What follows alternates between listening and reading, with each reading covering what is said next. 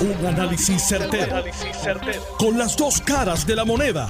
Donde los que saben no tienen miedo a venir. tienen miedo a venir. Esto es el podcast de Análisis 630 con Enrique Quique Cruz. Buenas tardes, mis queridas amigas amigos. Yo soy Enrique Quique Cruz y esto es Análisis 630. Yo estoy aquí de lunes a viernes de 5 a 7 por Noti1 630 AM. Hoy comenzó el juicio contra Sixto George. En el Tribunal Federal, la sala del juez Besosa, Francisco Besosa. ¿Cómo llegamos aquí? Pues hoy sale a relucir que el 20 de junio, 20 de junio del 2019, es que Sixto George envió una serie de mensajes, llamadas telefónicas al licenciado Antonio Maceira. Y estas son declaraciones que surgieron hoy allí durante el juicio. Lo que pasa es que uno tiene que poner bajo contexto qué estaba pasando el 20 de junio. El 20 de junio ya la cosa era inminente, la salida de Raúl Maldonado como secretario de Hacienda.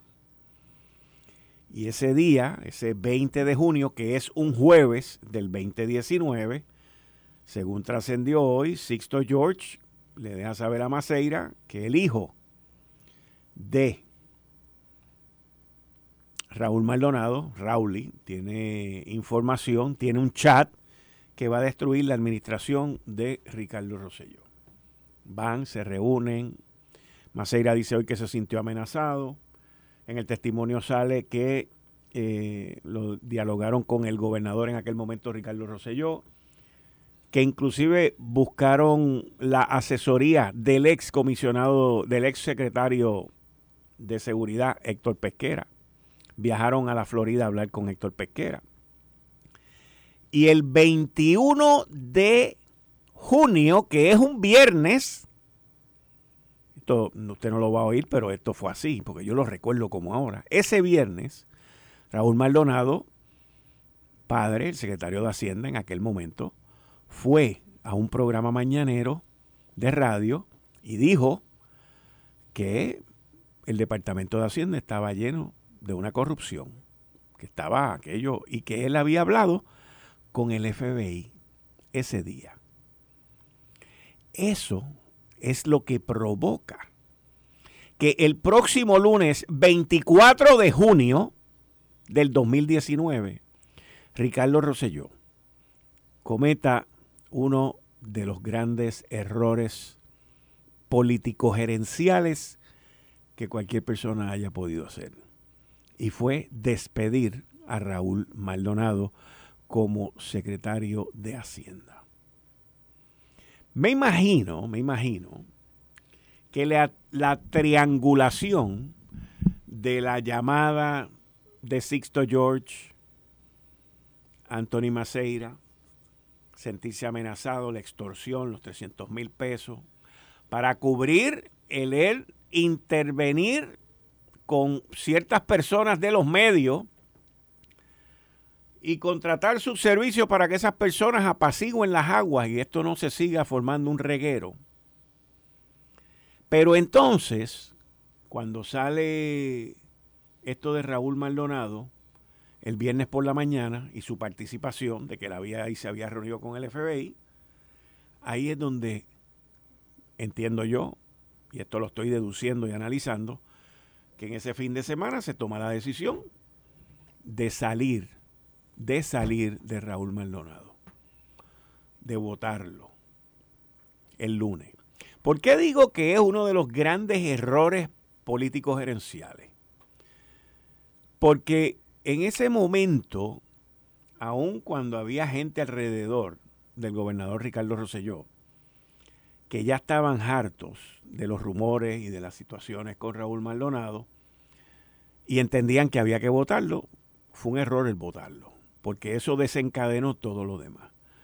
Siempre he sido fiel creyente que tus enemigos tú los tienes al lado tuyo y tus amigos tú los mandas más lejos. Y el gobernador, haber votado a Raúl Maldonado ese lunes, es lo que luego, más adelante, provoca el que el chat salga público. el que el chat salga a la luz pública, como revancha, como venganza de lo que le hicieron a su papá. Todo esto, señoras y señores, se sigue desencadenando. Entre el 8 y el 13 de julio del 2019 se filtran los mensajes del chat de Telegram de Ricardo Rosselló y otros funcionarios y personas que trabajan para su administración. El 16 de julio del 2019, Anthony Maceira, quien ya había alertado a las autoridades federales de lo que le estaba pidiendo Sixto George, pues graba una conversación donde se alega que Sixto George le pidió 300 mil dólares para repartirlo y ganarse unos chavitos entre toda esta gente. El 24 de julio del 2019, en horas de la noche, como a las 10 y pico de la noche, renuncia el exgobernador Ricardo Rosselló tras la indignación de la ciudadanía y masivas protestas. El 26 de julio, dos días después de la renuncia de Ricardo Rosselló, el FBI allana la residencia de Sixto George y le ocupan su teléfono celular. Ayer, el abogado de defensa de Sixto George alegó de que los agentes federales le pidieron a Sixto George que hiciera una llamada allí. Eso está por verse y está siendo investigado. Pero eso no detiene el caso. El 27 de enero del 2021, Sixto George es puesto bajo arresto. Y el 11 de julio del 2022, el juez Francisco Besosa lo encuentra en desacato por hacer expresiones y ordena arrestos domiciliarios. Luego, más adelante, el juez se pone un poquito más flexible esa orden y le permite utilizar las redes sociales y otras áreas siempre y cuando tengan que ver con su trabajo. La cronología desde el 20 de junio del 2019 es extremadamente importante porque se lleva a cabo la destitución y el haber votado a Raúl Maldonado, que es lo que desencadena todo este revolú del chat, las protestas y todo el desmadre que se formó aquí. Hay que recordar que luego de que el gobernador vota a Raúl Maldonado el 24 de junio, prácticamente como 10 días después, el 3 de julio, el gobernador sale de Puerto Rico y se va en unas vacaciones. Y durante esas vacaciones, que es cuando llega el 8 de julio, es que se desencadenan todas estas protestas y todos estos revoluciones más adelante. Pero es cuando sale el chat, el 8 de julio sale el chat y empieza a salir la información. El gobernador regresa de ese viaje, aproximadamente como el 10 o el 11 de julio, y admite la existencia de ese chat. Y luego, luego, ese chat que se sigue filtrando y se sigue sacando información, pues crean las protestas y todo lo que ya sabemos hasta que lo lleva a su renuncia. La realidad de todo esto es que la llave de paso, lo que creó todo este desmadre, fue el haber votado a Raúl Maldonado, lo cual, como les dije, entiendo que fue un error político gerencial. Y no es que lo esté diciendo ahora, cuatro años más tarde o tres años y medio más tarde. Ese día, ese 24 de junio, cuando yo me entero que a Raúl Maldonado lo van a votar, dejé saber mi expresión y lo dije, que era un error votarlo. ¿Qué era lo que había que hacer en ese momento? Una cosa bien sencilla. Tú no lo votas, tú lo remueves de su posición y ordenas a la secretaria de Justicia, que en aquel momento era Wanda Vázquez, la ordenas a que haga una investigación en conjunto con ser investigado Raúl Maldonado de todas las acusaciones que él estaba haciendo y de su supuesta visita al FBI el viernes anterior. Lo que es claro en todo esto, y esto va a salir más adelante, mucho más adelante de este caso, esto va a salir, como van a salir otras cosas que usted se va a quedar perplejo de las interioridades y de cosas que ocurren en Puerto Rico, es que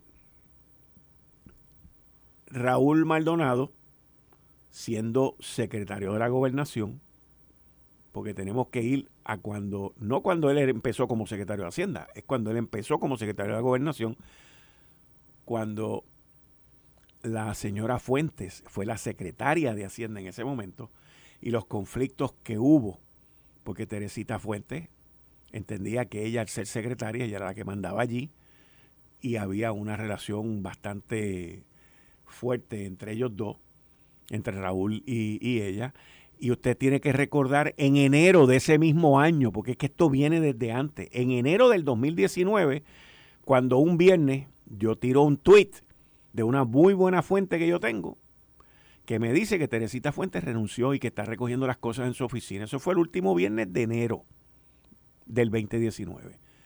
Yo recibo varias llamadas de gente que me están escuchando ahora y saben lo que yo estoy diciendo. Y recibí una llamada en específico de una persona que me dijo, eso no es verdad.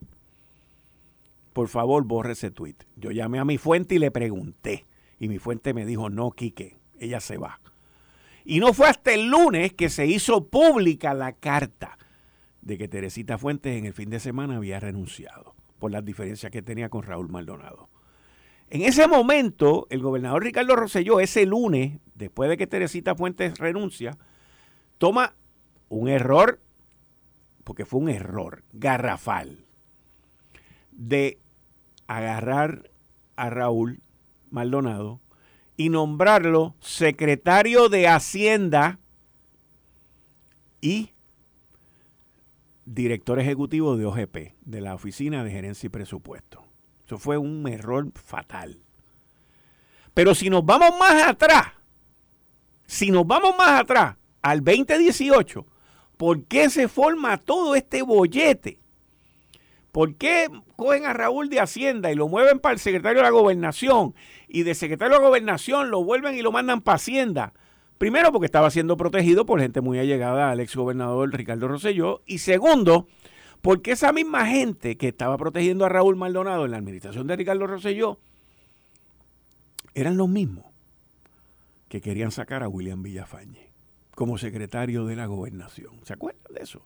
Porque uno tiene que analizar las situaciones y uno tiene que saber cuál es la raíz del problema. La raíz del problema era que a William Villafañe lo quisieron sacar de secretario de gobernación. Y la ex secretaria de Justicia y ex gobernadora Wanda Vázquez refirió a William Villafañe a un FEI innecesariamente, lo que provoca el que William Villafañe se tenga que salir, al igual que la subsecretaria de Hacienda en aquel momento, y tengan que irse de allí. Eso es lo que mueve a Raúl Villafañe como secretario de la gobernación, porque la misma gente que lo protegía a él es la misma gente que provocaron todo esto en contra del gobernador Ricardo Rosselló. Esa es la historia, señores, con cada uno de los miembros y de los actores que provocaron esto desde su inicio, porque el inicio de este desmadre en la administración de Ricardo Rosselló viene por las fuerzas internas de gente que estaba al lado de él, que querían, querían y lograron sacar a William Villafañe como secretario de la gobernación. Y usted, yo paro a William Villafañe ahora y le hago este cuento y le hago todas estas preguntas, quizás no me las conteste, pero él sabe que yo sé. Y yo sé que él sabe. Ese es el origen de todo este desmadre. Y que luego culmina en votar a Raúl Maldonado, en que el hijo suelte el chat por ahí para abajo, en que Sixto George esté ahora siendo enjuiciado por alegadamente haber extorsionado a la administración de Ricardo Rosselló y todo el desmadre que vivimos en esta isla. Por eso, esto no es del chat, vamos a estar claros de eso. Esto se trata de las luchas internas de una administración donde habían dos o tres niños que se creían adultos y que llevaron a derrocar un gobierno elegido democráticamente y votado democráticamente, si lo queremos llamar así. Aunque yo nunca estuve de acuerdo con que él renunciara. Pero en sus momentos más oscuros que los vivió Ricardo Rosselló y su familia, en sus momentos de soledad, cuando él llega de ese viaje de Europa y esas próximas dos semanas, que lo dejaron solo, solo, solo, que según los cuentos, hubo veces que no dormía en Fortaleza y estaba por ahí como si estuviera de prófugo escondido, completamente innecesario, pero dentro de la precaución y el miedo de lo que Puerto Rico estaba viviendo. Esto, mis queridas amigas y amigos, es parte de nuestra historia, pero es parte de mucho de lo que no se ha dicho. Es parte de mucho de lo que no se ha dicho. Y aquí hubo fuerzas. Aquí hubo fuerzas. Y algunas de esas fuerzas usted las va a ver que van a salir en el, en el, en el caso este de Sixto George. Aquí hubo fuerzas que buscaron enriquecerse. Aquí hubo fuerzas que buscaron tomar ventaja Aquí hubo fuerzas que desde el saque no querían a William Villafañe como secretario de la gobernación. Porque William Villafañe era un impedimento para personas que querían que el gobierno se corriera de otra manera. Lamentablemente para el exgobernador Ricardo Rosselló, él le dio mucho peso y mucha credibilidad a esas personas que lo asesoraban. Y cometió una gran cantidad de errores que culminaron con su renuncia. Pero ahí está. Y al igual que alegadamente Sixto George se trató de tomar este, ventaja de esta situación, veremos a ver con los testimonios que van a salir en ese juicio, que desde ahora suenan interesantísimos y parecen ser una historia y una situación histórica cuando no lo es. Porque la historia comienza el día que nombraron a William Villafañe secretario de la gobernación. Ahí es donde comienza todo esto. Hasta que se logra sacarlo injustificadamente, metiéndole un fey por algo que él mismo todavía el día de hoy no se explica y que gracias a Dios salió bien, porque salió bien. Lo mismo con la subsecretaria, que también ella todavía vive esa situación porque se ve los comentarios que a veces ella hace en las redes sociales. Esto, yo estoy seguro, yo estoy seguro, tan seguro como que me llamo Enrique Quique Cruz, que algún día, algún día, la historia y la cronología completa saldrá como históricamente y verdaderamente ocurrió. Hoy cuando yo escuché al compañero Eliezer Ramos, que estaba allí, compañero lo sé todo, Eliezer Ramos, que estuvo allí en el juicio y que va a seguir todos los días allí y dándonos la información. Lo estaba tratando de llamar hoy a ver si me hubiese contestado la llamada para que me describiera todo lo que ocurrió allí, pero no lo conseguí. Nosotros, hoy cuando escuché a él, lo escuché a él hacer el recuento, me di cuenta y me acordé de ese famoso 21 de junio del 2019, de esa entrevista radial, que lo más probable es que mañana la van a sacar en otra emisora, porque no fue aquí, no fue en Noti1, la van a sacar en otra emisora porque me están escuchando y mañana lo van a poner, olvídate, como que eso es lo último. Denme crédito también, vamos a ser claros. Pero esa entrevista donde él dijo que él había ido al FBI, ese viernes, ese fatídico viernes para él, 21 de junio del 2019, y luego el 24 de junio, cuando el gobernador encolerizado se levanta, lo vota, y ahí se empieza a desencadenar todo. Pero vuelvo y repito, vuelvo y repito, los mismos íntimos, los mismos asesores, los mismos que le dieron al gobernador que había que votar a Raúl Maldonado, no los que me están escuchando ahora de aquí, tranquilo Bobby, no estoy hablando de ustedes, ustedes saben de quién yo estoy hablando. Eran los que protegían a Raúl Maldonado y fueron los que provocaron que sacaran a William Villafañe de allí, que pusieran a Raúl Maldonado como secretario de la gobernación, que protegieran a Raúl Maldonado y que después dieran el aval para que lo votaran. Y hay mucho más, hay mucho más. Pero este no es el momento todavía de sacar todo eso para afuera. Porque aquí hay varios actores, ellos saben quiénes son. Ellos saben que yo sé y yo sé que ellos saben. porque en varias situaciones nos vimos las caras en eventos que ocurrieron allí. Pero haber votado a Raúl, Villa, a Raúl Maldonado el 24 de junio fue el error más grande político gerencial que pudo haber hecho cualquier persona. Inclusive, inclusive, hubo un momento hace varios años atrás que hablé con varias personas muy reconocidas dentro de la esfera federal del FBI y les dije, miren, aquí pasó esto, aquí estaba ocurriendo esto. El FBI, y ustedes se van a enterar de esto después, el FBI ya tenía una investigación desde que surge el escándalo de la disputa entre Teresita Fuente y Raúl Maldonado. Teresita Fuente siendo la que mandaba en Hacienda y Raúl Maldonado en Secretaría de, de Gobernación. Y la disputa de los contratos que tenía el hijo, que esto y que el otro, para aquí para allá. Cuando surge ese lío en enero, del 2019, a finales de enero, y ella renuncia, los federales ya estaban investigando, comenzaron una investigación por eso. Hay documentaciones del sector privado. Pero como quiera, lo promovieron para secretario de Hacienda y de OGP, lo cargaron por seis meses y después terminaron con este desastre. Los que saben, saben, y los que no, pues no saben. Yo estoy claro. Yo estoy claro. Y de esto hay mucho más. Mira, para los que buscan mayor calidad y rendimiento en su gasolina, sepan que la gasolina Golf ha sido reconocida por la prestigiosa certificación de calidad Top Tier por su nivel superior de aditivos. La gasolina Golf está clasificada como Top Tier tanto la Premium Ultra Plus de 93 octanos como la regular. Ahora, ¿qué significa el que las gasolinas Golf estén clasificadas, tengan la certificación Top Tier? Pues mira, eso significa que la gasolina Golf tiene poderosos aditivos para mantener tu motor limpio y en óptimas condiciones.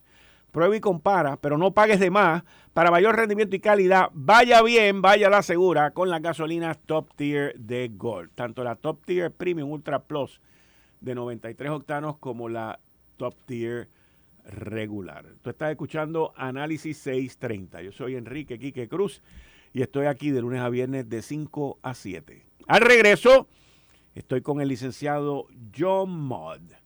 Se está buscando un alivio contributivo para los residentes de Puerto Rico que hayan sufrido pérdidas en inversiones de bono. En serio. En serio que se está buscando eso casi 10 años después, que este gobierno de Puerto Rico, no tiene nada que ver con Pedro Pierluisi, que este gobierno de Puerto Rico, bajo una administración popular, ocasionó la pérdida de miles de millones de dólares a puertorriqueños que habían puesto su, su trabajo, su, su, dinero, sus ahorros, su retiro en bono de Puerto Rico. Diez años después, la gran mayoría de esa gente se ha muerto. Quedan muchos vivos por ahí. Luego de miles y miles de pleito de demanda en contra de las casas de corretaje, principalmente UBS, Santander y otros. Ahora se quiere hacer esto, hombre. Todavía hay miles, miles de personas en Puerto Rico que están arrestadas, arrestadas con fondos de UBS. Si van a legislar algo, legislen de eso. Yo soy Enrique Quique Cruz. Voy a una pausa. Regreso. Eh, estás escuchando el podcast de Noti1. Análisis 630 con Enrique Quique Cruz. John Mott, que está conmigo todos los martes en la sección Ley Promesa 630. Buenas tardes, licenciado. Bienvenido aquí a Análisis 630. Buenas tardes. John, surge una, una noticia eh, durante el día de hoy en donde se busca un alivio contributivo para residentes de Puerto Rico que hayan sufrido pérdidas en inversiones de bonos. Pero es que todos los que invirtieron, prácticamente todos los que invirtieron eso, perdieron dinero con eso. Todos. Todos. Aún los que se quedaron hasta el final, Ajá. Eh, según los planes de ajuste de COFINA, eh, del gobierno de Puerto Rico y el que venga de la autoridad, eh, porque los números ahí no están todavía, perdieron dinero porque les cortaron la, la ¿cómo se llama esto? La creencia. Así que todos perdieron dinero. Y si lo vendieron después o anteriormente, pues también perdieron. Diez años más tarde. diez años más tarde. es una propuesta populista. Porque es diez años más tarde. Sí, porque todos los líos empezaron. En el 2014. 2013, 2014. Sí. 2013 yo estaba hablando de una junta, que venía pues, una junta. Exacto. 2013, 2014. y me dijeron que estaba loco. ¿Qué tú vas a resolver 10 años más tarde? Esto es... Y esto no es... Digo, yo, entiendo tu punto de populista, pero yo no lo veo populista porque el populista no cubre a la gran mayoría de la gente que invirtió en eso. O sea, aquí hubo, aquí hubo decenas de miles bueno, de supuestamente, según el artículo, eran como 25 mil personas. Y cuidado si más. No, yo creo que son más. Pero lo que me que refiero perdieron sus ahorros, perdieron la vida de trabajo. Correcto. Perdieron todo lo que se ganaron justamente que prepararon para el cierre de su retiro. Yo conozco gente que trabajaron 50 años en un negocio, vendieron el negocio y las ganancias de ese negocio lo metieron ahí. Lo metieron ahí porque eso le garantizaba. Le decían, no, muchachos, primero quiebra el gobierno antes de dejar de pagar los bonos. Eso está en la constitución. Eso dijo Alejandro.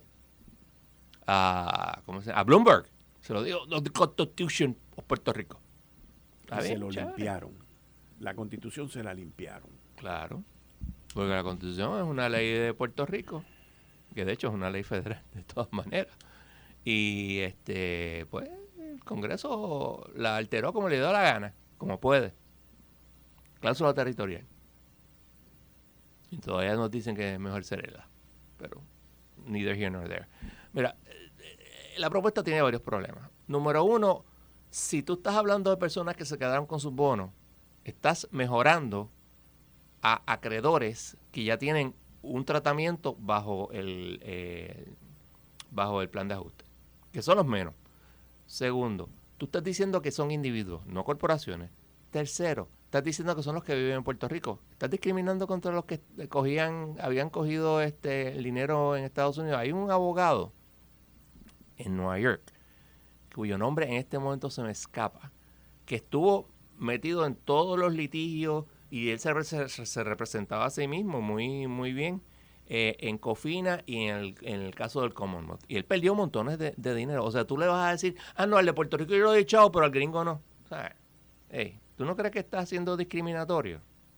Esto es, obviamente, una acción populista para, para que el, legislador tenga su nombre en la, en la prensa. Eso es todo. No tienes, hay todos esos problemas. Pero al día de hoy todavía hay gente que tienen fondos, lo que se llaman los fondos cerrados de UBS. Correcto, eso es otra cosa. Exacto.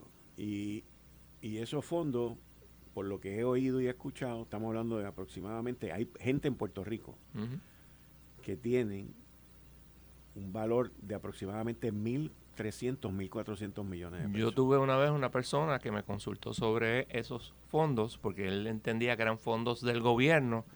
Cuando él me, me entrega los documentos, dije, mira, estos no son fondos del gobierno, usted tiene que ir a donde eh, la persona de lluvias. Y nunca me volvió a contactar, no sé lo que había pasado.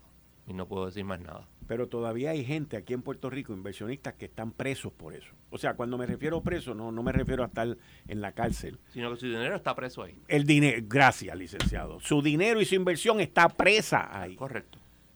Está presa ahí. No pueden moverla, no pueden sacarla, a menos que cojan una pérdida de más de 65%. Correcto. Y el gobierno aquí firmó un acuerdo con UBS por una multa estúpida de como 3 o 4 millones de pesos. Y, class nos vemos, y nos vemos y adiós y aquí no ha pasado nada. Class Action se fue a ajuste. Exacto. Van a apelación, van, van a ir lo van a apelar obviamente, no los culpo. Y el abogado es muy bueno, yo lo conozco. ¿Ese caso? Eh, Harold Vicente. Harold, muy bueno. Harold está llevando ese caso entonces. Él está llevando un pleito de clase, no sé si es de los fondos cerrados, pero un pleito de clase eh, contra UBS sobre eh, fondos de Puerto Rico. Los detalles no, no los conozco porque como él ya tenía el caso, pues obviamente uno no, entra en eso. Una persona que tiene conocimiento me dice, no solo eso, esos fondos no tienen liquidez. y tienen leverage aún. Sin embargo, la información que yo he recibido, ya que la persona me está escuchando y sé quién es y la conozco, eh, la información que yo tengo es que sí hay liquidez. Que sí hay liquidez. Porque esos fondos están generando dinero. Ahí hay dinero. Para pagar a abogados aproximadamente entre 3 y 5 millones de pesos al año en litigios que están involucrados. Están generando dinero para pagarle a los miembros de la junta de directores de esos fondos. Eh, están generando dinero. O sea, no es que el fondo, no es que estén generando dinero, sino que hay dinero para pagar todas esas cosas. Y UBS se niega a liquidar los fondos. Eso tienes que ver el contrato, tienes que ver muchas cosas. Es un análisis complicado.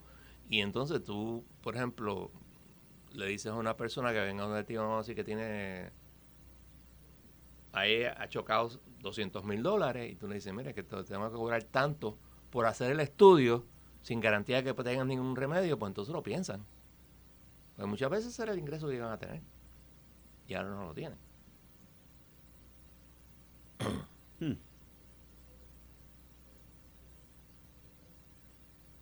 Bueno, vamos a ver en qué queda esto.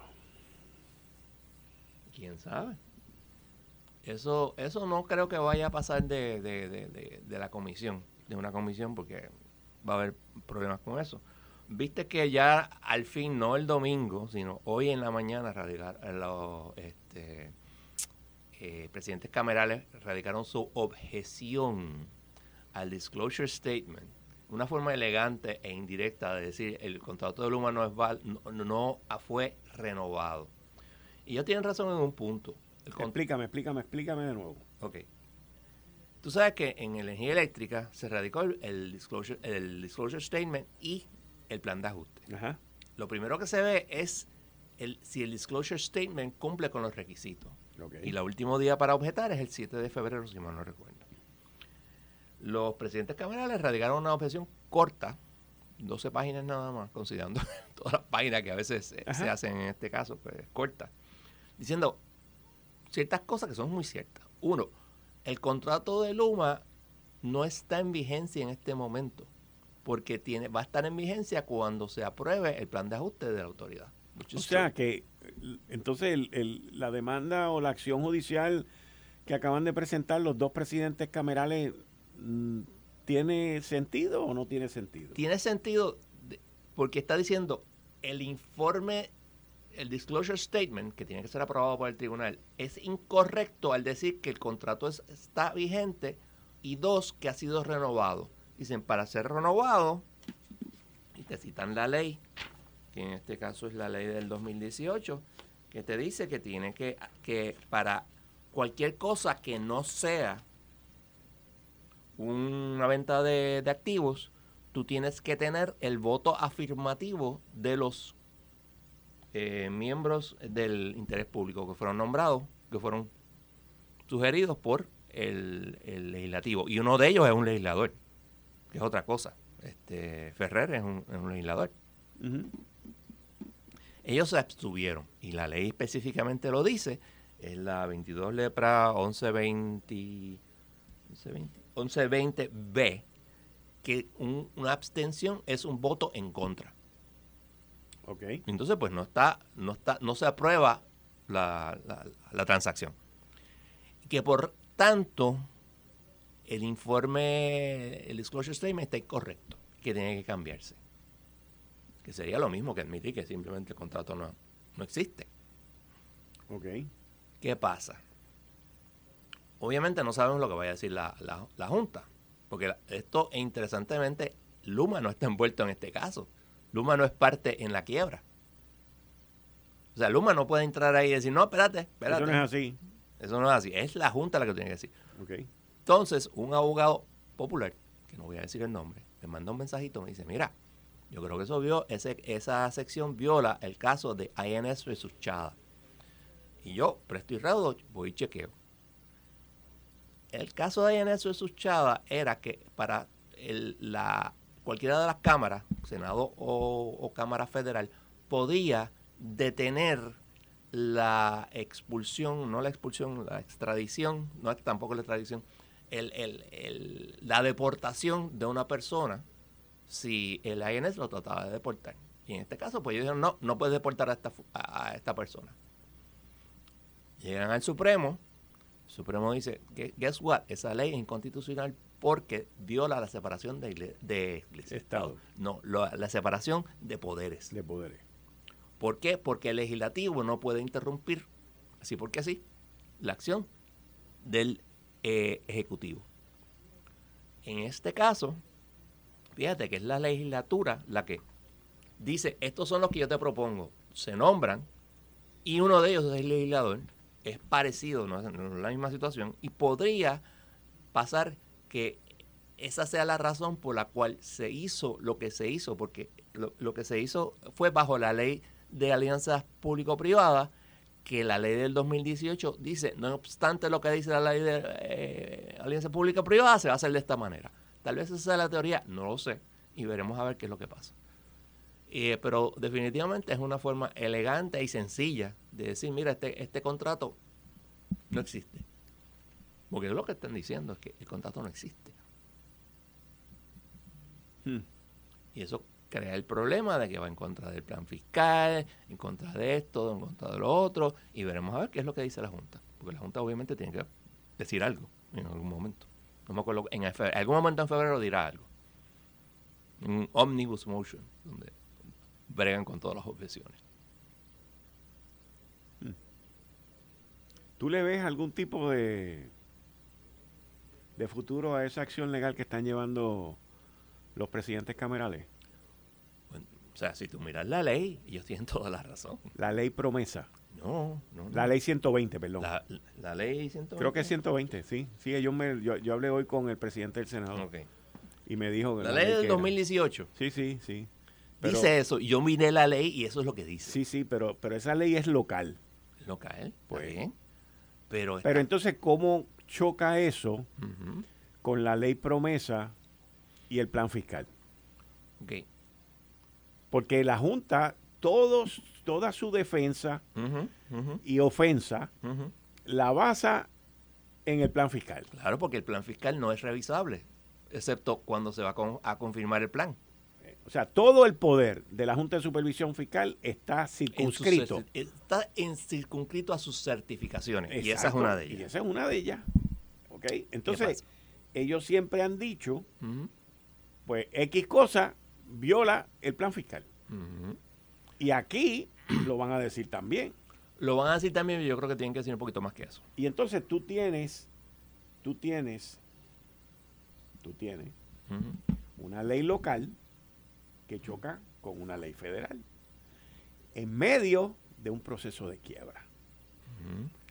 Pero los Ahora, No sé si es correcto o no lo que te voy a decir, y puede ser que tu contestación que comenzaste a decirme sea la misma, pero en este caso en específico, ¿cuál de las dos tiene supremacía? Si es correcto lo que estoy diciendo. El análisis en realidad es el siguiente. Ok, adelante. Lo primero que determinar si hay un contrato o no se determina bajo la ley de Puerto Rico, la ley del, del estado donde esté cito el tribunal de quiebra. ¿Qué pasa si el contrato no existe porque las leyes del Estado proveían para que se hiciera de una manera y no se hizo de esa manera? En tanto en cuanto la ley promesa pueda ocupar el campo en violación de esa ley. Acuérdate que la, ley promesa tiene un, como dijo la juez, un very awkward eh, sharing de los poderes estatales y los poderes federales. Yo me inclino más por la, eh, el argumento del, de Chava, de que, mira, eso era inválido y por lo tanto nosotros usamos esta ley. Porque acuérdate que se, eh, las alianzas público-privadas dijeron, no, no, es que no aplica la ley de 2018, lo que aplica es la ley de las alianzas público-privadas. Pero no explicaron más allá de eso. Puede que se hayan ido por ahí. Porque las determinaciones de si hay contrato o no, no son de la ley federal. Es de la ley estatal. Other things being equal. Obviamente tenemos el problema, como tú muy bien dices, de que hay, hay una, certificación. Y tú podrías argumentar que, este, que esto es inválido porque estás indirectamente cuestionando la certificación, la certificación de plan fiscal. Eso sería un argumento. Correcto. Pero yo, de verdad, me gustaría ver lo que diga la Junta, a ver cómo lo hacen. Ellos son muy buenos en darle la vuelta a las cosas, los abogados, y a lo mejor lo, eh, leo y digo, eh, a rayo, tienen razón. Ok. Pero, hasta el momento, eh, los presidentes camarales tienen un punto muy válido. Pero está también el asunto de Chada. Que es un caso de qué? Chada, el, caso del Supremo que te dice a eso viola la separación de, poderes. Y pues, veremos. Pero esto hace que, ¿cómo se llama? Se gaste más chavo. Se sigue gastando dinero. Y en realidad, entonces fíjate una cosa, yo lo que creo es, ok, ¿qué gana, los, ¿qué gana Puerto Rico al determinar que ese contrato es inválido? No existe. El gobernador tiene toda la razón cuando dijo, ok, es inválido, pues entonces tenemos que pagarles para la transición y tenemos que buscar otro. Y eso va a retrasar la reconstrucción. Mínimo cinco años. Mínimo cinco años. Bueno, y no sé qué ganan con hacer eso.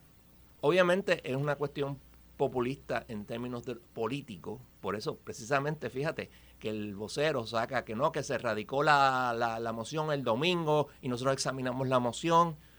Y cuando yo miro el docket, yo digo, pero ¿cómo va a ser si yo no he visto nada de eso? Busco el docket y no está ahí. Y a las nueve y tres minutos, ¡pap! aparece. oh, interesting. ok, chévere. No, no, no, no major problem. Está ahí. Porque, o sea, están súper, súper bien de tiempo. El último día era el 7 de febrero. Pero los políticos se adelantan a los abogados y a veces eso.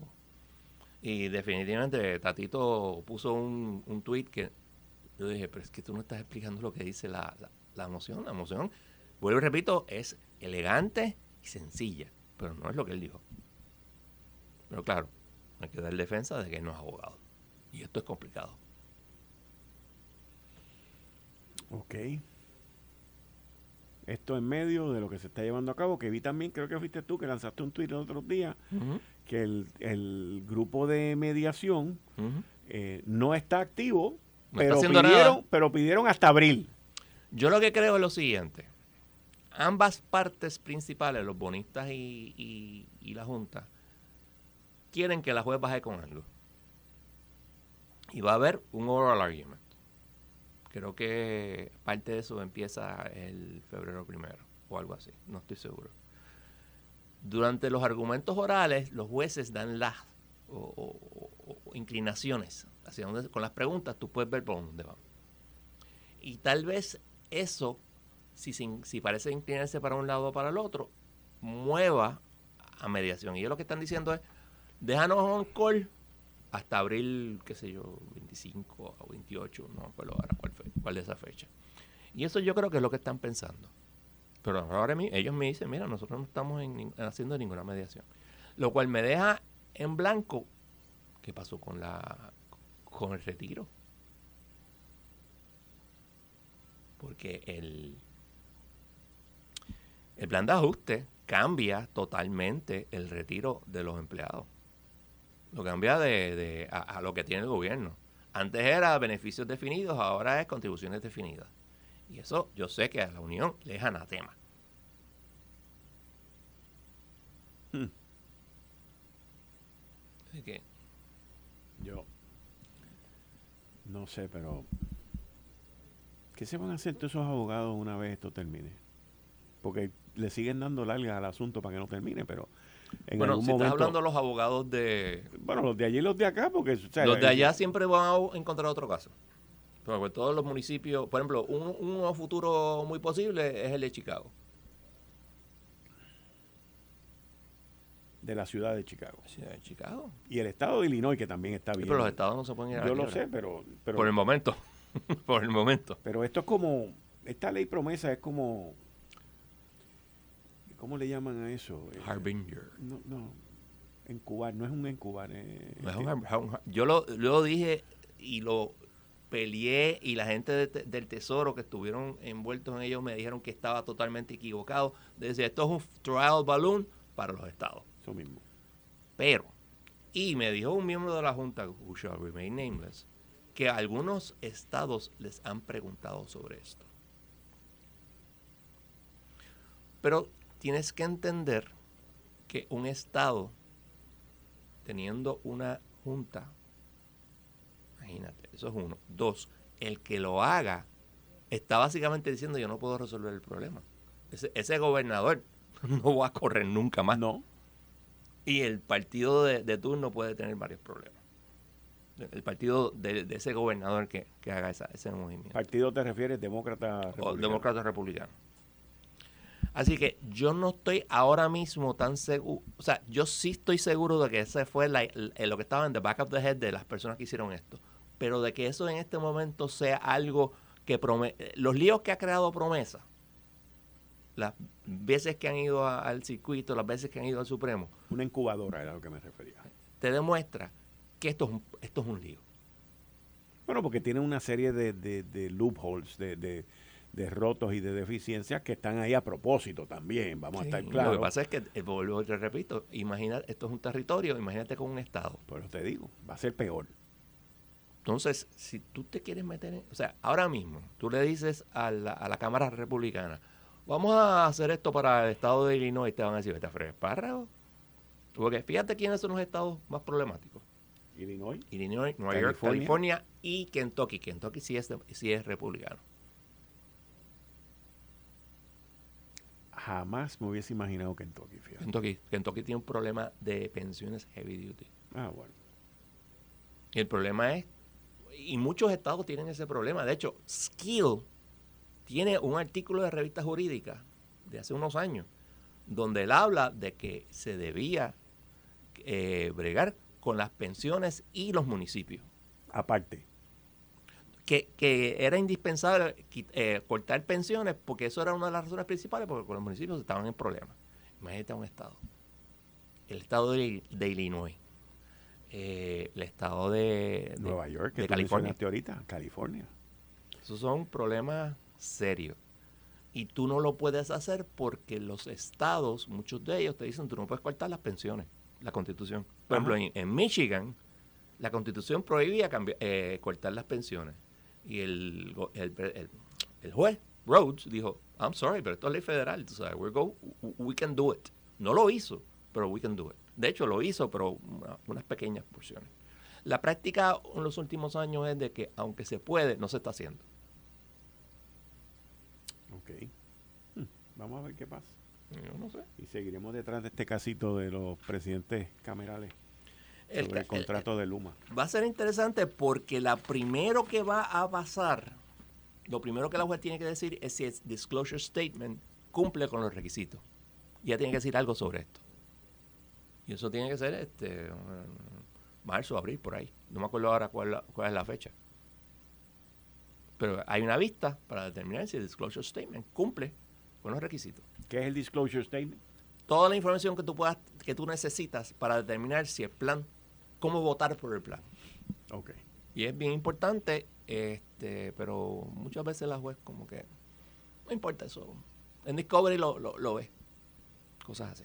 Licenciado John Mott, como siempre agradecido. Nos vemos el martes próximo o cualquier otra situación que surja por ahí. Muchas gracias. Ahí ustedes escucharon al licenciado John Mott, que está conmigo todos los martes de 5 y 30 a 6 de la tarde. Esto fue el, podcast de Notiuno. Análisis 630 con Enrique Quique Cruz. Dale play a tu podcast favorito a través de Apple Podcasts, Spotify, Google Podcasts, Stitcher y notiuno.com.